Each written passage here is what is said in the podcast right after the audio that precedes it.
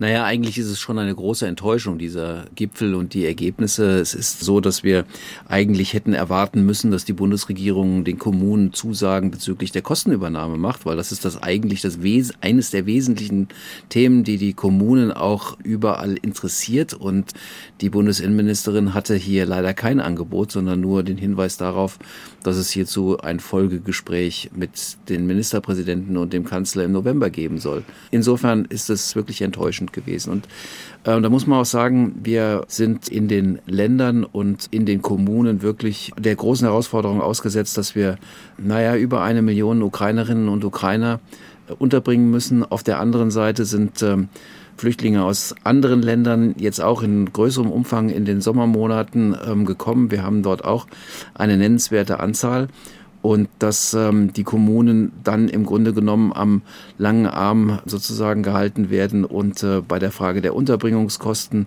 aber eben auch die Herausforderungen im Bereich der Integrationsleistungen, die zu leisten sein werden durch die Kommunen. Auch hier braucht es Finanzierungszusagen, die sind nicht gekommen. Deswegen bleibe ich bei meiner Einschätzung, es ist eine große Enttäuschung. Mhm. Sehen Sie da auch Versäumnisse als Land Hessen bei der Unterstützung der Kommunen? Da sind ja Mittel offenbar noch nicht ausgezahlt worden, die eigentlich zugesagt sind.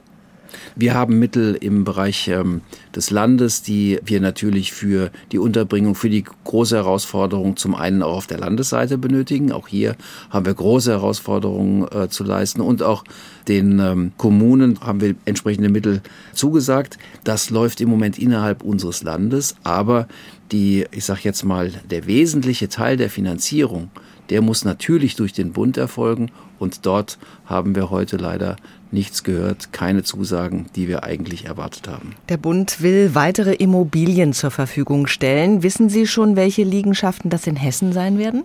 Nein, wir kennen die Liegenschaften zumindest im Moment noch nicht, aber äh, wir sind natürlich dankbar dafür, dass entsprechende Immobilien zur Verfügung gestellt werden, die im Eigentum des Bundes sind.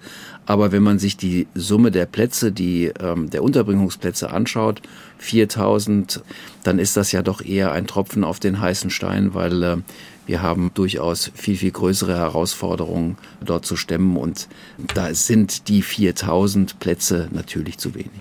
Nancy Faeser will die illegalen Einreisen über die Balkanroute einschränken. Wurden Sie da konkreter auf dem Gipfel, wie das funktionieren soll? Ja, wir haben ähm, im Gipfel auch darüber gesprochen, natürlich über die Frage des Zugangsgeschehens, weil die Frage der Unterbringung ist ja die, die zweite Frage, die sich stellt. Zunächst mal ist natürlich die Herausforderung die, dass wir versuchen müssen, den Zugang zu begrenzen. Und da hat sie entsprechende Vorschläge gemacht. Da geht es um die Frage Grenzsicherung zwischen äh, Deutschland und den Tschechen und äh, zwischen Deutschland und den Österreichern. Dort sind äh, entsprechende Ankündigungen gemacht worden, was das Grenzregime angeht. Ich halte das für richtig. Wir haben natürlich die Aufgabe, dass wir insbesondere auch gegenüber über Serbien, die im Moment keine gute Rolle spielen in der Frage der Weiterleitung von Flüchtlingen. Und auch ähm, das Thema Türkei müssen wir oder muss die Bundesregierung nochmal verstärkt auf die Tagesordnung nehmen, weil nur wenn wir das Zugangsgeschehen begrenzen, werden wir die Herausforderung der Unterbringung derer, die schon hier sind, dann eben auch vernünftig hinbekommen. Also es gibt keine weiteren finanziellen Zusagen. Die Menschen, die Schutz suchen, sind aber da. Wie geht es jetzt konkret weiter? Ja, wir werden alle Anstrengungen unternehmen in den äh, Städten und Gemeinden und auch in den Landkreisen und bei den Ländern, dass wir diejenigen, die zu uns kommen, halt bestmöglich unterbringen. Das ist uns bisher gelungen.